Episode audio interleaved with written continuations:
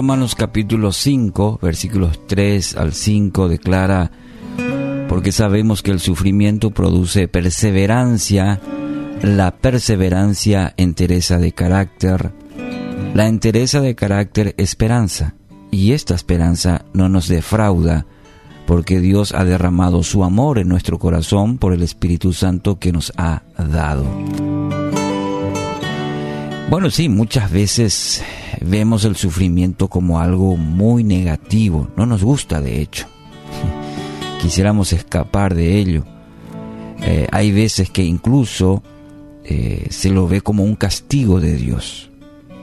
Pero aquí el apóstol Pablo nos presenta, diríamos, los beneficios de la prueba, de la adversidad, y el resultado final en la vida de cada creyente, lo que Dios permite y busca muchas veces en nuestra vida a través de la prueba. Y lo utiliza para beneficio propio de nosotros. Dios usa las dificultades de la vida para edificar todo nuestro ser. Este es un principio que lo tiene que tener muy en cuenta. Es una base en la cual nos paramos en la palabra del Señor de que entendamos que sí, Dios permite. Fíjese nomás el caso, por ejemplo, de Job, por citar una de las tantas que encontramos en la palabra. Cuando permitimos que la dificultad desarrolle en nosotros la perseverancia, por ejemplo.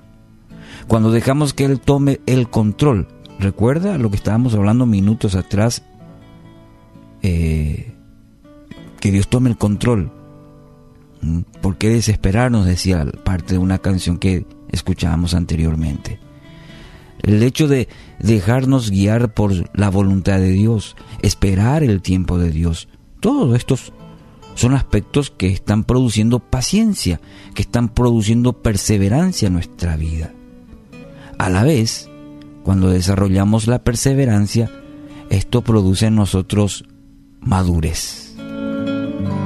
Cuando logramos madurez por los procesos de Dios en nuestra vida, entonces podemos mirar todas las cosas que nos ocurren con esperanza. Y esa esperanza no es frágil, porque se sustenta en el amor de Dios que fue derramado por el obrar de su Espíritu Santo. Esa sería la ecuación de este versículo.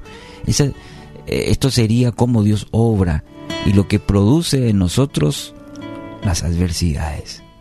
Santiago capítulo 1, versículos 2 al 4. Me gustaría que tenga también este, este pasaje. Hermanos en Cristo, ustedes deben sentirse muy felices, dichosos, cuando pasen por toda clase de dificultades. Así cuando su confianza en Dios sea puesta a prueba, ustedes aprenderán a soportar con más fuerza las dificultades. Por lo tanto, deben resistir la prueba hasta el final para que sean mejores y puedan obedecer lo que se les ordene. Ahí está. Eh, Santiago también nos habla al respecto de lo que produce en la vida del creyente y el hecho de resistir hasta el final, de manera que Dios vaya puliendo nuestra vida y nos haga mejores, dice la palabra, y podamos obedecer lo que Él nos ordena. ¿Está pasando por algunas dificultades? Ah. Sí, yo también. Como siempre menciono, o acabamos de salir, o estamos en, en medio de una, o de varias, o nos vamos a enfrentar.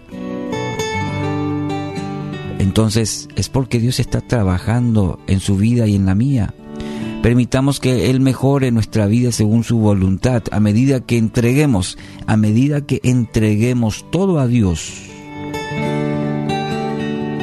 Son varios versículos que nos habla sobre esto, de depositar toda ansiedad, toda preocupación, dice la palabra. Entreguemos todo a Dios, de manera que nuestra fe se fortalezca. Hay una frase que resume bien este principio y dice, toda prueba produce cinco cosas. Carácter, madurez, renovación, sabiduría y un nuevo nivel de bendición. ¿Anhela eso para su vida?